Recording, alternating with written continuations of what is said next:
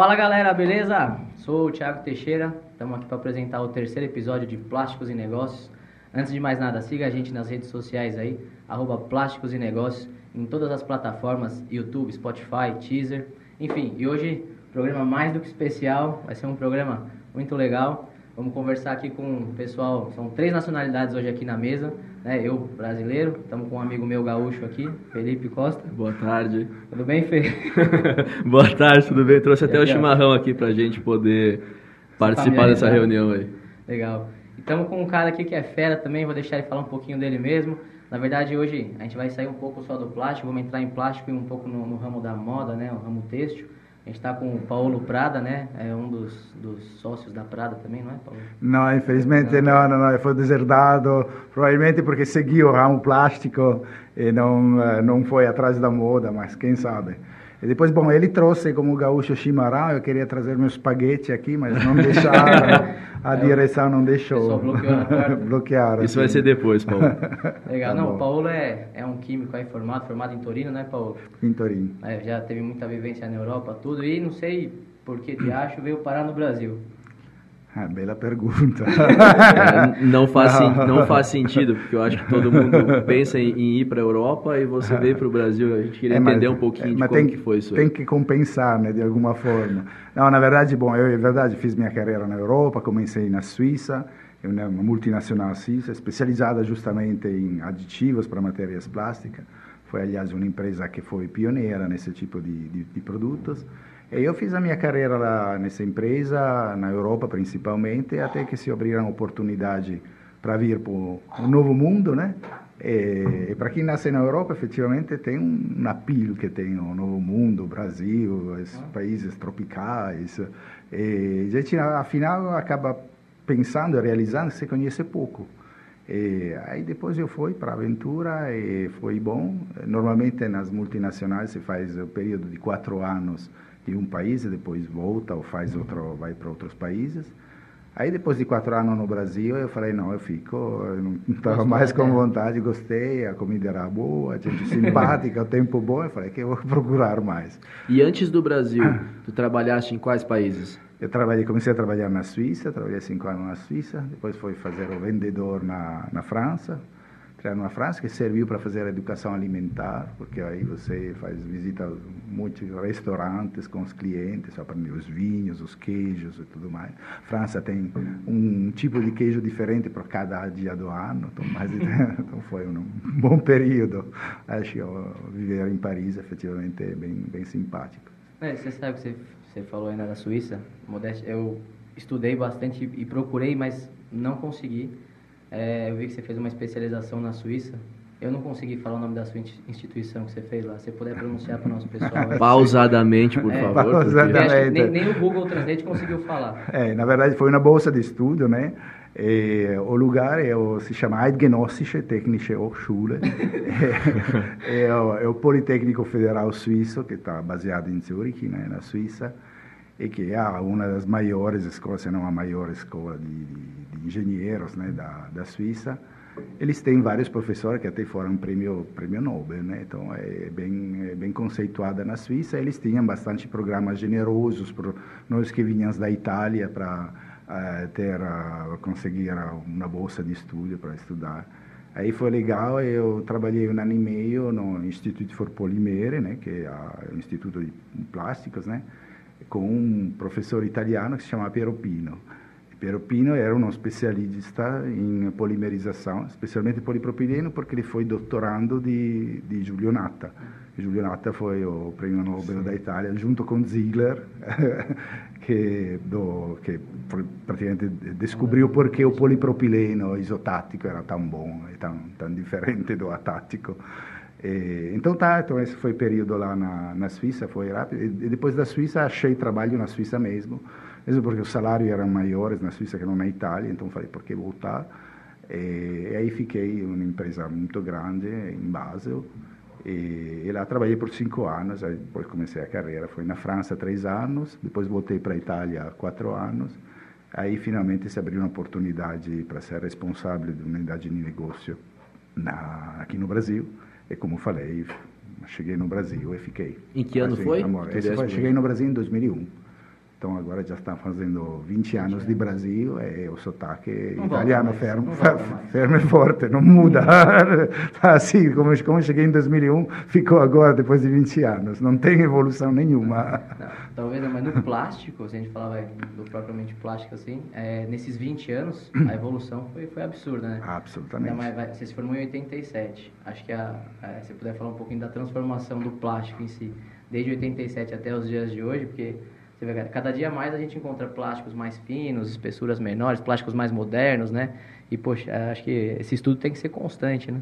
É, olha, eu, eu vejo o plástico eh, do ponto de vista que trabalhou com aditivos para matérias plásticas. Uhum. Então, a, a, o desenvolvimento dos aditivos para matérias plásticas, aditivos que são especialidades químicas, são produtos que se acrescentam em quantidade pequena ao plástico para modificar algumas propriedades, mas eles cresceram justamente com o desenvolvimento do plástico e foi um dos desses. Quer dizer, eh, o aditivo permitiu que um plástico se desenvolvesse, um plástico se desenvolveu graças ao aditivo. Por exemplo, o polipropileno mesmo. O polipropileno tem a minha idade, não, é 1962. E, e o polipropileno, você, eh, se não transforma ele, se não consegue transformá-lo, você não acrescenta antioxidantes. Não tem como processar um polipropileno virgem sem nada, ele perde rapidamente propriedades físicas. E, portanto, o, a, o crescimento do polipropileno entre as várias resinas né, acabou passando de alguma forma o PVC, se podemos assim dizer, e, e devido ao desenvolvimento desse tipo de, de produtos, que se chamam antioxidantes fenólicos, fosfitos, e que datam mais ou menos dos anos 70, né?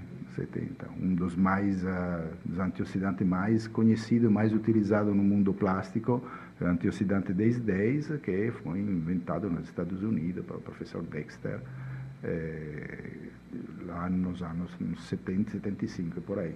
Então, mais ou menos tem esse período de, de crescimento do plástico. E o poder de adaptabilidade desses aditivos para fazer eh, com que melhore a performance do plástico? Porque hoje, se a gente for falar de Brasil, a gente tem um clima gélido no Rio Grande do Sul, a gente tem um clima extremamente tropical. Aonde é gélido?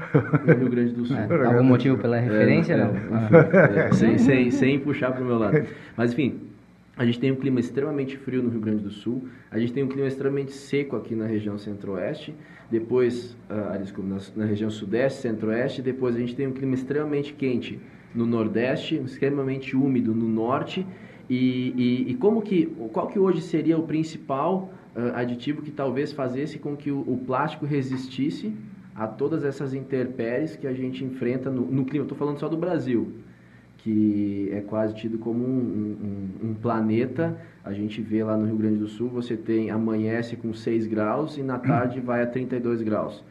Então, assim, a gente vive praticamente todas as estações num dia só. Mais ou menos hoje em São Paulo foi assim. Hoje foi assim. Começou com 15, estamos com 34 Exatamente. lá fora. Então, assim, como que a gente consegue uh, fazer com que essa performance do, do plástico uh, consiga se adaptar a cada um dos ambientes que ela está no Brasil? É que o plástico, quer dizer, não tem um plástico só, obviamente, tem um monte de, de, de tipos diferentes de plásticos, né? Cada um com sua, suas propriedades que tornam ele mais adapto ou menos por um, uma certa aplicação. Com certeza o plástico justamente cresceu porque cresceu em cima de outros materiais, foi substituindo o vidro, foi substituindo a madeira, foi substituindo o ferro. Na indústria automóvel, dos automóveis, a, a porcentagem de peso de plástico só fica aumentando. Você pega um Landau de 1970 é, e você não, pega um carro de hoje. Não é a mesma coisa, pesam já diferente, um vai continuar indo mais rápido que o outro. Enfim, é, com certeza as características são importantes, o plástico é assim. E, eu, só que um dos fatores uh, importantes uh, para o plástico é a radiação ultravioleta. A radiação ultravioleta não faz bem à maioria dos, dos plásticos. Alguns resistem mais, outros resistem menos. Mas então faz sim que o teu plástico durante a vida útil no tempo, um bel momento, aqui se fala, ouvi falar bastante pessoal, fala, ah, o plástico ressecou. Ah, aquele, aquele tubo de PVC que foi em pedaços depois de uns X anos, fala, ah, não, ressecou tudo. Aí falamos, ressecou.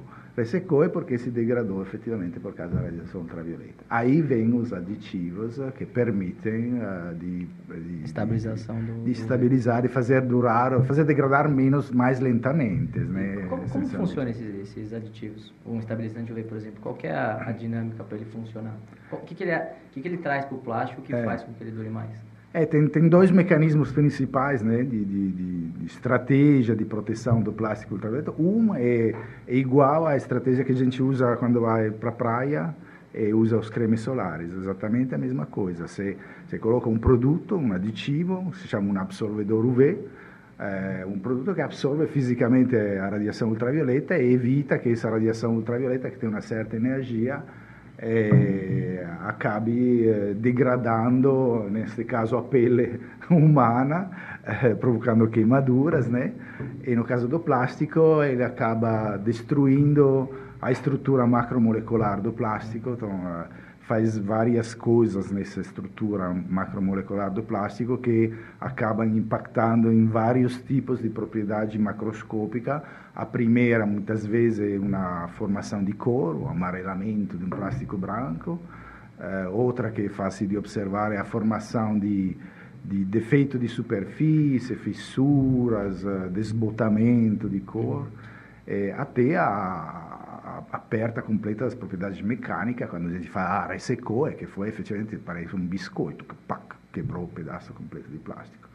Então, um, um, uma tecnologia é absorver fisicamente essa radiação ultravioleta, são, são produtos químicos, se chamam absorvedores UV, tem três famílias mais usadas no mercado, geralmente, que são as benzofenonas, os benzotriazóis e as triazinas, e, e eles absorvem fisicamente a luz ultravioleta e evitam que essa luz ataque o plástico. Tem um outro sistema que é sinérgico, que funciona com outro mecanismo, e que esses processos de degradação induzida pela luz ultravioleta, que se chama fotooxidação, né? foto de luz e oxidação, porque tem o oxigênio envolvido na degradação. Esses processos são processos que quimicamente se fala radicálicos, então tem radicais envolvidos, é, que podem ser bloqueados no momento da, que eles se geram e que, e que participam desse ciclo de fotoxidação, podem ser bloqueados com moléculas específicas. Essas, a família dessas moléculas mais conhecidas chama HALS, é, que não são as balinhas, balinhas mentoladas, não, mas se escreve quase com a mesma Acho que a outra tem dois L, isso aqui só tem um L. E, são as iniciais em inglês de Hinder da Mind Light Stabilizer, quer dizer, a minha é, estabilizante essa é, a luz. Essa é a faculdade, não? Não. É, ah, não. É um nome parecido é, com a faculdade. É a faculdade, a faculdade não, não, não, não, não. É, então, são estabilizantes a luz do tipo amina, estericamente impedidas, que é um, como dizer, descreve uma certa característica da estrutura, que faz sim que o produto funcione com esse papel. Então, usando esses dois tipos de produto, muitas vezes em, juntos, né, é, se consegue atrasar bastante a, a o envelhecimento, a degradação do plástico. Agora, uma, uma pergunta de, de, de curioso. Hoje o plástico está envolvido na vida de todo mundo. E eu acho que é um mitos e verdades. Que hoje em dia a gente vê, o Ti comentou no início, você pega uma garrafa de água hoje, se você começa a tomar ela, depois que você começou, você já quase não consegue mais pegar ela de tão fina que ela ficou. O copinho, 200 ml, aquele copinho descartável também, às vezes ele, ele quebra na mão de tão fino que ele está. O que está acontecendo hoje? Uh, qual é a tecnologia que está fazendo com que a gente... E aí a gente pode partir para os outros filmes plásticos também, usados, na, enfim, na agricultura, que hoje você consegue ter um plástico mais fino, do que você mais tinha, duradouro. mais duradouro, com mais resistência mecânica. O que está acontecendo hoje? Qual que é uh, os passos que a plasticultura está tá, tá, tá avançando para que a gente consiga cada vez diminuir a espessura do, do, do, plástico, seja da garrafa, ou seja dos filmes que a gente usa, sacola de supermercado também, e fazer com que ela dure mais, resista mais. O que o está acontecendo? Se, se você puder uh, falar para a gente, para a gente divulgar isso aí de uma forma clara para todo mundo, para as pessoas entenderem que, que, que, embora seja um filme mais, mais fino, ou, ou, um plástico mais fino, ele continua com a mesma resistência. Eu acho que isso é um, é um mito e verdade é. que as pessoas têm, e aí a gente, eu acho que isso aí é de mercado mesmo, uh, para qualquer um dos mercados, é uh, plástico grosso é, é, mais, é melhor. É melhor. o primeiro sentimento que você tem quando você pega uma garrafinha dessa é não vai aguentar. Exatamente. Vai rasgar, vai furar. Exatamente. É. Essa coisa da espessura do plástico é, é verdade, porque afinal a tendência é sempre tentar de ter as mesmas propriedades físicas, mecânicas, ou melhores propriedades mecânicas, mas com menos peso. Menos uhum. peso por quê? Porque você menos quer custo. carregar menos peso em geral é ter custos menores, tem, poder oferecer a seus clientes produtos mais uh, sustentáveis, mais adequados. Então, tem, tem, sempre o trend no plástico, qualquer tipo de aplicação, seja embalagem ou, por exemplo, justamente se fala de plasticultura, quer dizer, usos em lonas para proteger uhum. estufas e tudo mais, essa coisa de conseguir fazer com um produto mais fino é com certeza em interesse de todo mundo. Aí como é que você faz isso? É, o, o, ponto principal é efetivamente atuar na polimerização do plástico, quer dizer, que tipo de plástico uso, que combinação de plástico posso usar e, e qual é a, vamos dizer, o desenho dessa macromolécula eh, de forma tal que consiga ter, mesmo com espessura mais fina, as mesmas propriedades que se obteria com uma molécula parecida, mas não igual, a, a espessuras maiores. Então, é, é, o caminho é por aí. Tem empresas, especialmente as grandes uh, multinacionais produtoras uh, de polímero, de poliolefinas, por exemplo, sempre estão à vanguarda lançando no mercado os novos grades uh, é, onde foram feitas copolimerizações, foram feita tecnologia de polimerização bem, bem complexa para chegar a produtos com característica muito uhum. diferente dos produtos mais simples que começaram no mercado. Sim. Então, isso se faz com certeza. E depois tem outra tecnologia que eventualmente eh, não se limitar a uma camada só.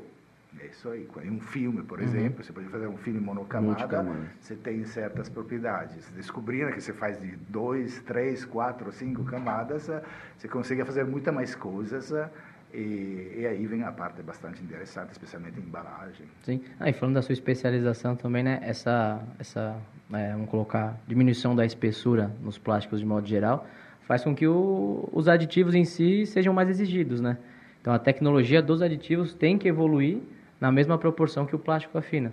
Porque é. se você tem um plástico grosso, você, você, pode ter um aditivo menos resistente que ele vai, vai aguentar o serviço. É, um ponto importante é quando a gente coloca um aditivo no plástico, também ter certeza que fique no plástico. Uhum. E isso não é uma coisa tão evidente assim, especialmente em polímeros apolares, como as poliolefinas. Alguns produtos têm uma certa tendência a sair com o tempo. É isso, eu não quero isso. Então, a atenção a que tipos, que tipos de produto utilizar. Eh, por exemplo, temos, eh, existem no mercado eh, justamente estabilizante UV com um peso molecular mais elevado que permite que eles migrem com menos facilidade de outros que têm peso molecular menor. Então, isso é uma estratégia possível. É, só que também o aditivo não faz milagre, quer dizer, finalmente para ter um certo tipo de propriedade mecânica, você tem que contar com uma certa espessura, uma certa, é, um certo desenho dessa, dessa macromolécula. É, depois o aditivo vai prolongar proporcionalmente a vida, é, mas a, a, construção do filme em si é a parte essencial para obter as propriedades mecânicas que quer. Né? Então, Paulo, Uh, atualmente, a gente está vivendo aí nas mídias, enfim, uma banalização do plástico. Tá? Eu tenho uma teoria que eu defendo que o problema não é o canudinho que entra no nariz da tartaruga. O problema é a pessoa jogar o canudinho no lugar errado e não fazer o processo que precisa fazer de separação, enfim, da, da, do lixo. Hoje a gente vê esse processo de banalização que o plástico é um vilão, plástico é um vilão no, no país, no mundo, enfim, quando na verdade a gente precisa entender que o plástico ele está na verdade ajudando a melhorar a performance da produção agrícola. Uh, hoje a gente vê a população mundial aumentando cada vez mais, a questão do reflorestamento por causa da camada de ozônio, enfim, do aquecimento global, a gente tem que aumentar cada vez mais a, a questão do reflorestamento. Então a gente vai ter menos área tecnicamente para plantar, o clima está aquecendo mais, enfim. E, e hoje, quem está fazendo com que aumente a performance da produção agrícola, principalmente falando nesse sentido, é o plástico. Uh, seja uh, no melhor armazenamento de grãos, para você conseguir uh, tratar o teu gado por mais tempo, seja por aumentar a produtividade na mesma área, a gente tem tecnologias aí de plásticos para isso. É, como que você, uma pessoa que já ah, formou em 1987, tem mais de 30 anos de formação, que passou por toda essa, essa construção e essa, essa evolução da plasticultura, como que você vê que o plástico, ao invés de ser o vilão, ele pode ser o mocinho da história nos próximos anos? Eu acredito que um, o segredo do, do, grande desenvolvimento do plástico é porque é uma coisa que funciona bem, que consegue fazer de forma mais barata, mais simples, é, coisas que se faziam antes com outros materiais. Eu lembro minha mãe quando fazia tomar injeções em casa para tomar um medicamento, a seringa era de vidro. Aí ele tinha que esterilizar a seringa e um potinho em cima do fogão. E, e aí você mais. gastava água, você é, gastava produto de limpeza. Mas era a coisa mais natural do mundo. Em 1970 é assim que a gente usava as seringas, não tinha seringas descartáveis. Aí depois saiu o polipropileno, fizeram, tá, tá, tá, tá. E, e, e, hoje tem coisas que você não pode imaginar sem plástico. Se eu me pensasse nesse momento, ficar aqui sem plástico, eu estaria sentado no chão, praticamente pelado, e sem óculos, não sei, não sei, não sei o que faria. E, e não dá mais para pensar um mundo sem plástico. Então, as pessoas que falam, ah, vamos usar menos plástico aqui, vamos usar menos plástico lá, pra, na minha opinião, é uma, é uma batalha contra os moinhos a vento, não, não, não vai dar em nada, você não vai tirar o plástico do mundo, não vai mais, não tem como. É, o plástico já tem seu papel no mundo. Agora, o papel nosso, o papel da sociedade, é não jogar o plástico em lugar onde não deveria. Uhum. Todo mundo fala, qual é o problema da sacola do supermercado? A sacola do supermercado não tem pernas. Ela não vai em lugar nenhum sozinha. Alguém tem que colocá-la lá onde não deveria. Então, é isso que tem que se fazer. É uma questão de, de educação da população e tudo mais, a qual destino dar ao plástico. Aí depois tem aplicações, uh, você falou justamente do plástico na agricultura, e também uma das invenções dos anos 70, quando se descobriu, especialmente lá em Israel, que estão praticamente morando no deserto, e como é que fazemos para cultivar tomates no meio do deserto?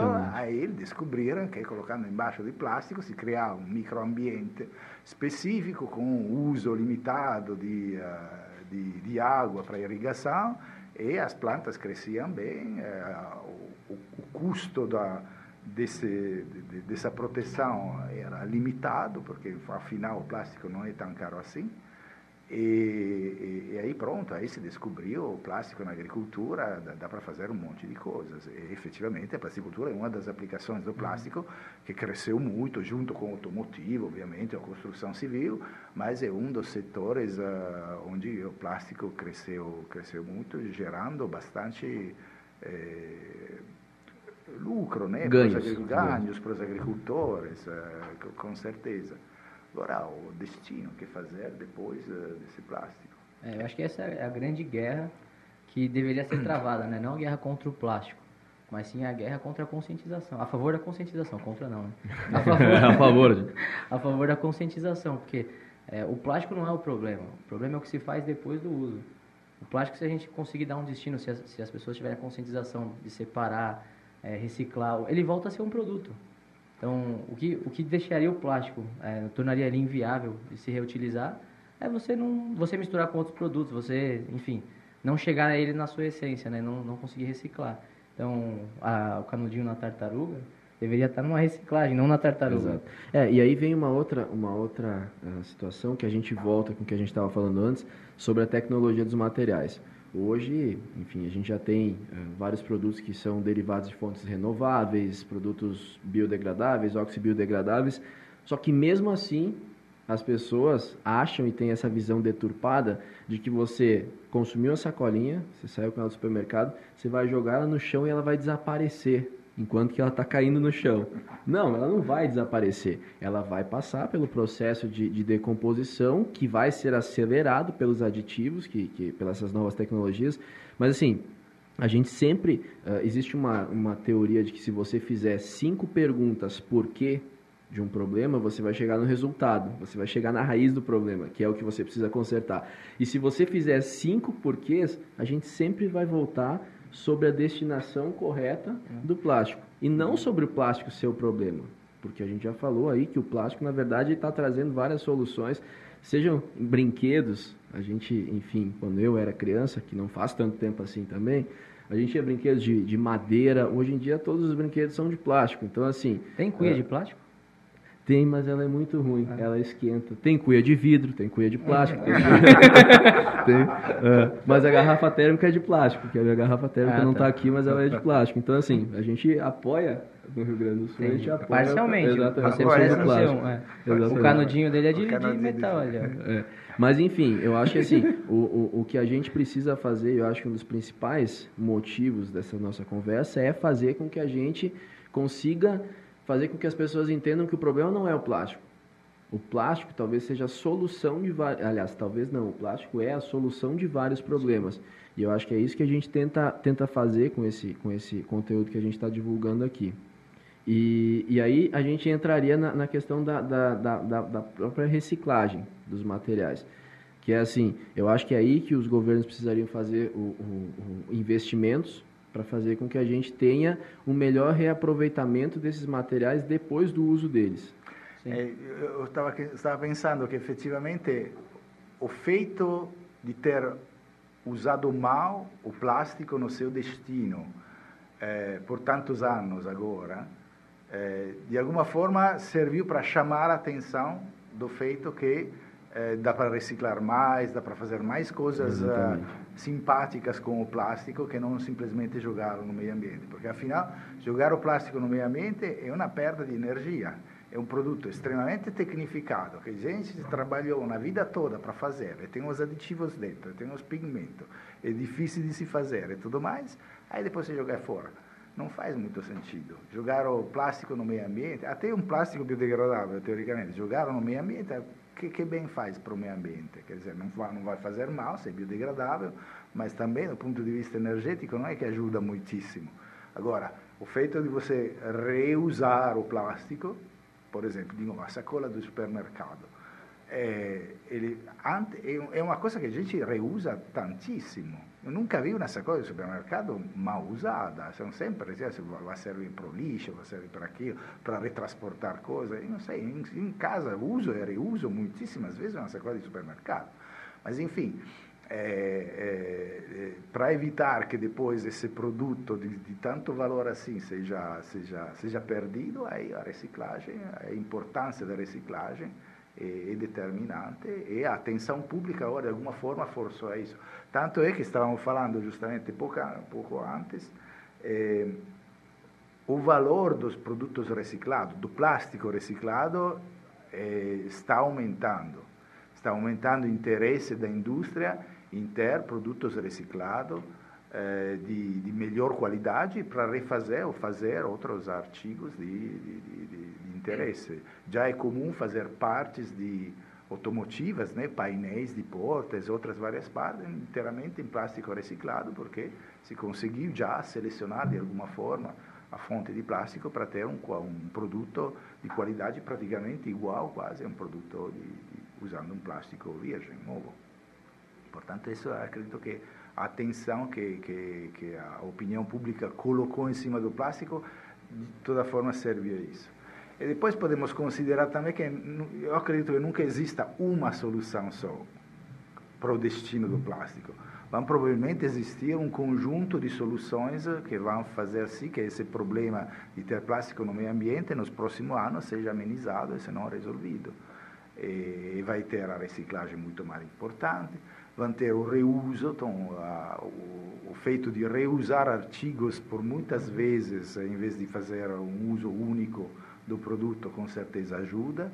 Depois tem a reciclagem química que está, se está desenvolvendo bastante, quer dizer, pegar qualquer tipo de plástico, destruí-lo nos seus compostos, eh, nos seus monômeros, nas suas partes principais, para depois repolimerizar um plástico virgem. Desconstruir o plástico. De, desconstruir o plástico. Já existem tecnologias, são tecnologias de difícil desenvolvimento, porque são caras, tem muita, e muita no Brasil já existe isso, Paulo? Eu acredito que ainda não, eu sei que tem algumas multinacionais que se, já se uh, investiram em algumas plantas pilotas para fazer essa coisa aqui, É, eu justamente trabalho de multinacional, porque são implantas praticamente uma planta química mesmo que faz esse papel, mas é, é uma das soluções. Não vai ser a única também, porque tem seu custo, tem suas limitações, e de novo, um conjunto de coisas, biodegradável, reciclável, a, a reciclagem química, tudo junto provavelmente vão fazer assim que um belo dia, nos anos a vir, não vamos ter mais plástico na água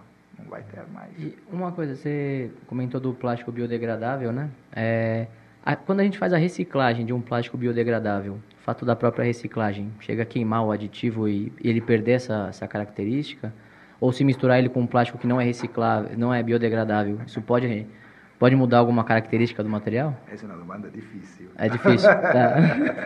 não, eh, tentando responder da maneira mais simples possível, é, eu diria, em geral, um plástico biodegradável, normalmente são poliésteres, né?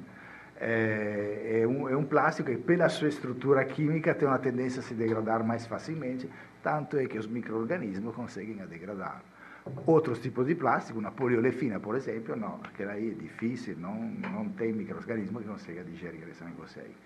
Então, ter um plástico biodegradável para reciclagem, a princípio, não é uma grande boa ideia. Então vai, vai eh, piorar a qualidade do teu reciclado.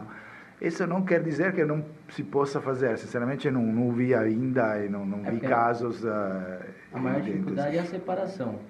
E na maioria dos casos, a reciclagem é feita com uma separação não tão boa, uma seleção talvez não tão boa. E no meio pode, pode ter plásticos biodegradáveis. É. Isso vai fazer com que, que piore vai, o resultado final. É, na minha opinião, é justamente é, falando do feito que não tem uma solução única, eu acredito que tem alguns tipos de descartes que são adaptos aos plásticos biodegradáveis, outros tipos de descarte que não são adaptos ao plástico biodegradável. Por exemplo, se você pensa a separação que se faz do lixo doméstico, a mais simples que possível é lixo úmido reciclável. Vamos tirar do reciclável vidro, metal e outras coisas. Vamos imaginar que só tem plástico lá aquele plástico que você coloca no teu lixo reciclável deveria ser reciclado mesmo, não deveria ser plástico biodegradável. Enquanto aquele que vai lá no lixo hum, úmido, então a, já a sacola que contém o lixo úmido seria muito legal se fosse é, biodegradável, porque iria diretamente para a compostagem do teu lixo úmido e que o processo de compostagem do lixo úmido é um processo para é, não desperdiçar o lixo úmido porque vai criar um humus no final, um produto vendível para adubo e tudo mais. Então, é, é, uma forma adequada é, de dar destino a teu lixo úmido e se você vai embalar esse lixo úmido com um plástico biodegradável, é perfeito, vai direto para o pátio de compostagem. Pensa, por exemplo, aos filmes que usa a prefeitura para coletar os galhos, as folhas dos parques e tudo mais. Isso aí deveria ir diretamente, não vai, infelizmente mas deveria ir diretamente para um pátio de compostagem e aí joga plástico e folhas e tudo junto, não vai precisar separar, não. Então, é isso aí, perfeito. Não precisa fazer a separação biodegradável e não biodegradável. O biodegradável tem seu caminho, o reciclável tem outro. É, mas acho que a nossa dificuldade está muito, muitos anos para trás ainda. Porque até o próprio canudinho já vai para tartaruga, né? Imagina chegar no nível de separar o biodegradável do, do, do, não biodegradável. Mas eu acho que uma, uma mensagem que o Paulo tá, tá trazendo, e eu acho que ele já citou três vezes aqui nos últimos minutos, é uh, que não existe um certo.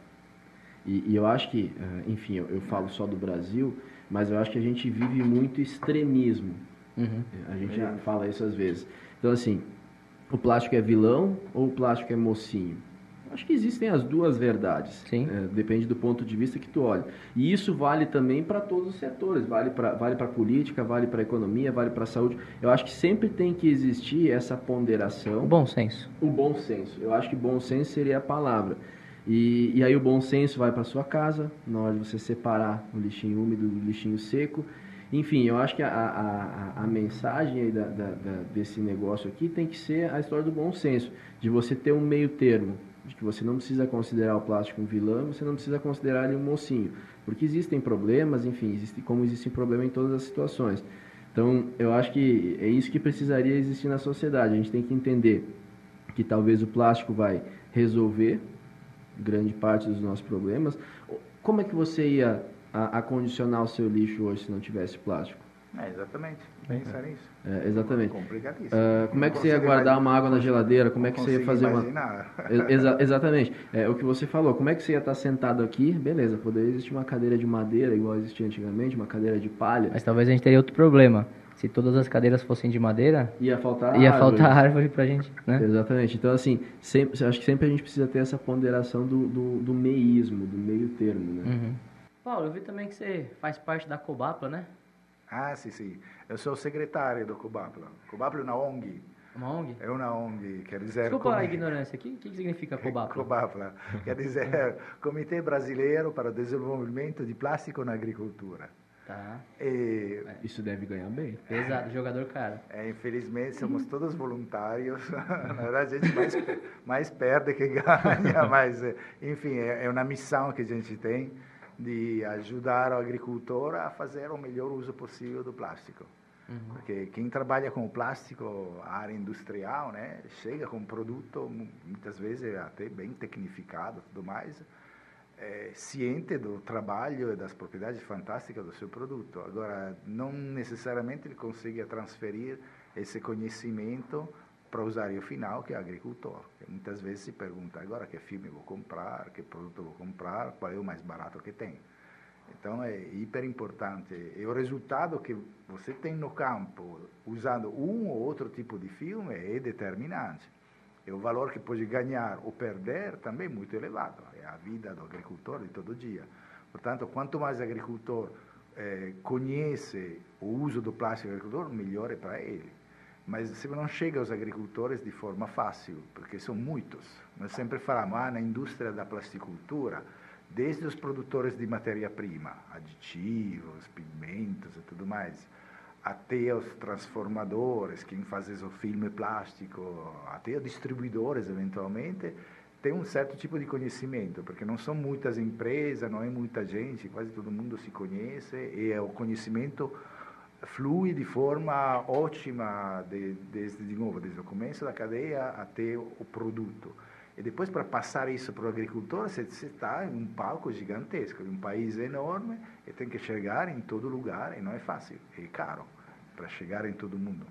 Pensa que hoje em dia não tem, ah, tem, tem só temos uma revista de plasticultura no Brasil, que é editada pelo vice-presidente do Cobapla, e, e, que é a única revista que existe sobre, específica no Brasil sobre, sobre esse tema e tem, tem um um número de uma edição que é relativamente limitada, mais focada aqui no estado de São Paulo, porque os custos para poder difundir uma revista no, no país todo são, são muito elevados. Sim, é igual o Felipe tinha comentado também, né? Pela proporção do país, nosso país continental, às vezes os estudos que vocês fazem em São Paulo não, não se refletem no Nordeste ou em outras regiões, né? Quais são os principais estudos que vocês desenvolvem, assim, as pesquisas? Não, essencialmente o, o, o, o fim, o escopo primeiro do COBAP é justamente transferir esse tipo de, de, de informação. E a gente faz isso eh, normalmente organizando simpósios, uma vez por ano, normalmente junto com, por exemplo, a, a, a feira a, a Hortitec, obrigado, é, juntamente com a Hortitec, é, sobre temas de plástico. Não é? Tem uma parte de materiais, onde são, é mais a indústria do plástico mesmo que está que está, está envolvida, né, que, se, que, que, que, que puxa o assunto, né, e, e uma parte que é mais de aplicação mesmo, então um tipo específico de cultivo, um tipo de que usa de alguma forma o plástico de uma certa forma. Então isso é essencialmente. E depois temos, na verdade, o objetivo de fornecer outros tipos de informação, só que são projetos com é muito difícil de se realizar, e muitas vezes barra na frente de, de, de budget orçamentários mesmo, como por exemplo é, um, um, projeto para poder monitorar o, o, número de estufas né, de cultivo protegidos no Brasil por satélite. É uma tecnologia já bem conhecida, já utilizada em muitos países, e que nós gostaríamos uh, poder trazer para o Brasil de alguma forma, mesmo para responder à famosa pergunta, mas quantas são as hectares de, de, de cultivos com, com, com Enquanto com, que Israel colhe laranja com drone, nós temos em Israel, eu, eu acompanhei algumas reportagens, Em Israel eles colhem laranja com drone. Então sai um drone de manhã. Alguns, é, alguns milhares. Exatamente. De manhã sai um drone passa em cima da lavoura, uh, tirando fotografia e gel mapeando as laranjas coloridas. E aí de tarde passa uma família de drones que trabalha, que trabalha na colheita da laranja, fazendo a colheita da. E o Brasil está com a dificuldade de fazer o mapeamento de, de estufas. Né? satélite, que não é uma tecnologia Exatamente. Nova. É, então, é. então, de alguma forma, nós avançamos relativamente bem, até com a colaboração da Embrapa, que tinha uma uhum. divisão monitoramento por satélite agora foi incluída em outra, em outra divisão da Embrapa, mas uh, é uma tecnologia que é, é para ser utilizada, né? esperamos agora de, de, de, conseguir de alguma forma a, a, a conseguir a juntar de algumas empresas que sejam interessadas de verdade para fazer uh, alguns testes pilotos para validar a tecnologia primeiro e depois eventualmente expandir lá a níveis uh, Estado de São Paulo e mais para frente para todo o país. É, e profissionalmente, eu acho que dessa mesa aqui, eu sou o mais novo no, no plástico e nos últimos anos mais na plasticultura mesmo. E, e aí vem aquilo que a gente falou anteriormente, da, dos benefícios do plástico na, na, na, no aumento da produtividade, na performance, uh, na questão de armazenamentos. O Brasil também tem dificuldade de armazenamento, dificuldade de escoamento de, de, de produção. Então, assim, e a gente vê tecnologia de plástico e você, num desses simpósios, numa dessas apresentações, você falou sobre o silo bolsa, que é um, um, um produto que no Brasil, ainda embora o Brasil seja um dos maiores produtores de grãos do mundo, ele é um produto que é, é pouco difundido ainda. A gente tem países aí do, do é, a gente tem países do, do, do Mercosul que é, em área de hectares tem muito menos plantio que no Brasil, principalmente na área de grãos. Pode falar nome de time de futebol aí também, né? É.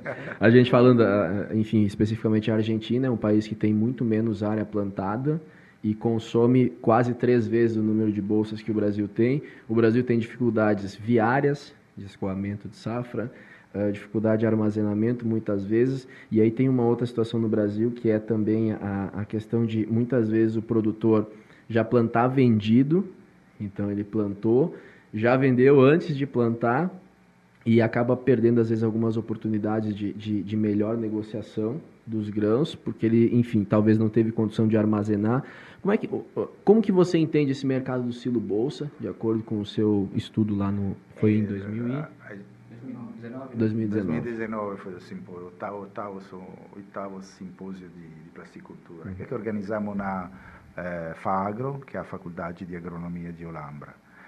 E, não sei, a experiência que eu tive com a Silobose, justamente vê-la se desenvolver principalmente na Argentina inicialmente, acredito que foi por volta dos anos 2004, por aí. E os argentinos primeiro enxergaram, justamente como você, como você observou, é, o interesse econômico para o agricultor de utilizar esse tipo de, de, de sistema de armazenamento de grãos. E, e, quando começamos a ver no Brasil, dizemos a mesma coisa, mas no Brasil tem um monte de grãos porque deveria se desenvolver rapidamente. Não, não começou tão rapidamente, tinha mais, o pessoal era mais cético, estava acostumado de alguma forma ao sistema de armazenamento convencional, mas é, é verdade que tem um déficit de, de armazenamento e a silobosa responde, dá uma alternativa válida para os agricultores para esse tipo de, de armazenamento tem um certo custo, são várias, várias, uh, vários fatores econômicos que fazem sim que o sistema é mais válido em um lugar, mais válido em outro, é, mas em geral é positivo e ficou crescendo bastante. Eu acredito que hoje em dia, não sei, me parece que o número de silobolsa no Paris deve já quase estar próximo da, da Argentina e com certeza vai crescer exponencialmente até um belo dia ser maior Mas, que a Argentina. Porque vamos vencer a Argentina no estilo bolsa de, também. De, é, de alguma forma está saturada. sim. É, você comentou da Argentina assim, até me bateu uma reflexão. Talvez você estando no Brasil assim, né, com, com um sotaque, você pode sofrer um pouco de preconceito falando de, de silo bolsa, né, silo bolsa argentino com esse sotaque ele não parece argentino. Parece. É, sofrer um pouco de preconceito. É, ainda bem que não fala, quando é. falam, eu sou argentino, sou uruguaio. É. River Boca, né? eu acho que, que, eh, voltando a falar agora da, do que a gente falou anteriormente, do, do balanceamento, do meio termo, Eu acho que se a gente for pensar na plasticultura, que é o plástico na agricultura, a gente consegue entender o plástico como esse meio termo, principalmente considerando que o Brasil é esse, esse país continental, igual você mencionou agora, porque assim, o plástico nesse caso, ele ajuda a fazer o balanceamento, o meio termo, onde é muito frio, você cobre o seu cultivo, a uva, você conhece a região do sul lá que produz os melhores vinhos do mundo, na minha opinião, na minha humilde opinião. Mas enfim, você. Exatamente. Mas você, mas você consegue balancear então essas temperaturas, você cria os microclimas que acabam fazendo a ponderação entre o, o que a gente falou dos extremismos. Você tem um frio exageradamente grande lá no Rio Grande do Sul, na região sul, não só no Rio Grande do Sul. Você tem um calor excessivo lá no, no Nordeste, você tem uma umidade excessiva no Norte. Então, eu acho que o plástico faz com que a gente consiga criar esse meio termo que a gente falou e fazer com que aumente a produtividade. Como é que você vai plantar uma coisa para sobreviver a um frio extremo ou a um calor extremo sem que a gente faça o uso de alguma tecnologia?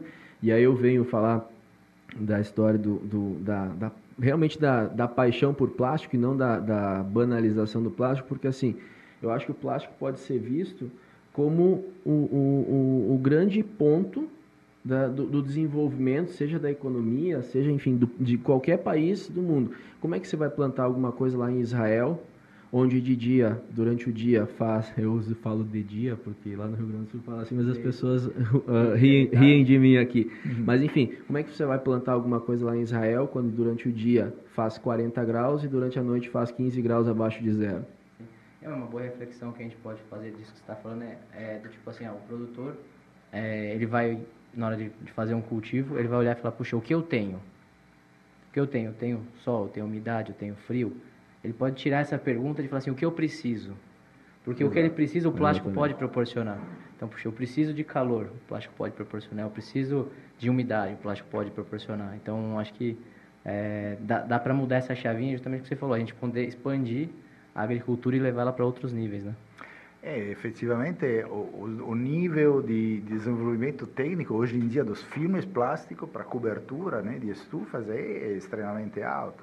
Hoje em dia você pode escolher uh, um tipo de filme que te dá uma proteção térmica durante a noite, que te protege do aumento de temperatura durante o dia, que evita uma entrada de uh, um certo tipo de insetos que podem propagar viroses dentro do, do, do cultivo. Eh, se pode ter uh, filmes que modificam a, a, radiação visível, fotossinteticamente ativa, para torná-la uh, quase para dar um boost de, de radiação para as plantas crescerem mais rápido. Eh, pode ter filmes que evitam a formulação de, de, de condensação de água em forma de gotas dentro do, da estufa. Tem muitas coisas que hoje em dia se consegue fazer. E, voltando a falar do Cubapla, a, a missão é justamente explicar é, para os agricultores, ou ajudar, na verdade, os agricultores a escolher melhor o tipo de filme, e evitar de cair simplesmente em uma banalização, me dá uma lona para cobrir a estufa, é, que acredito que já não deve acontecer muito mais, mas ainda provavelmente, especialmente na agricultura familiar, acontece com mais facilidade. E aí o papel da, da, das ONGs, mas o papel também do produtor mesmo de filme, que é, via seus distribuidores é, passa uma mensagem é, clara, honesta para o mercado com isso. Existem normas também, o Brasil tem uma normativa para filme plástico para agricultura, onde são definidos vários critérios que um plástico para agricultura teve, tem que cumprir, é, mas, obviamente, não existe uma instituição que fiscalize Sim. as normas, portanto, a aplicação da norma é uh, voluntária entre os, os, fabricantes de filmes. É mais instrutiva. É, é, exatamente. Agora, na Europa já se chegou a níveis um pouco mais, uh, mais uh, avançados, no sentido que a normativa é bem seguida, os plásticos são catalogados, tipo A, tipo B, tipo C, e todos os produtores efetivamente indicam de forma clara para o agricultor uh, que tipo de plástico é, o que, serve, quais são as garantias uh, que o plástico tem, porque é um processo evolutivo, né? Mas quanto mais informação se passa ao agricultor, tanto mais vai ter agricultores que vão usar os filmes com mais, uh, com mais tranquilidade. Com mais natureza. Assim. considerando che è un investimento, cioè passare di cultivo a céu aberto para cultivo protegido é um bel investimento para o agricultor. Portanto, ele tem que ser ajudado a fazer esse tipo de investimento da forma tal que dá certo da primeira vez. Não é para, ah, a primeira vez não funcionou, errou, errou tudo, não, não cresceu nada. Não, não, tem que funcionar da primeira vez. E a coisa interessante na agricultura é que a informação passa de agricultor para agricultor com uma certa facilidade. Portanto, quanto mais você forma agricultores felizes com o sistema de plástico que eles têm ou eh, de armazenamento de, de, de, eh, de grãos que eles têm, tanto mais o vizinho será tentado a fazer a mesma coisa. É, a falta dessa normatização, né? Na, na verdade, a, a, normatização existe, mas não, não tem a fiscalização.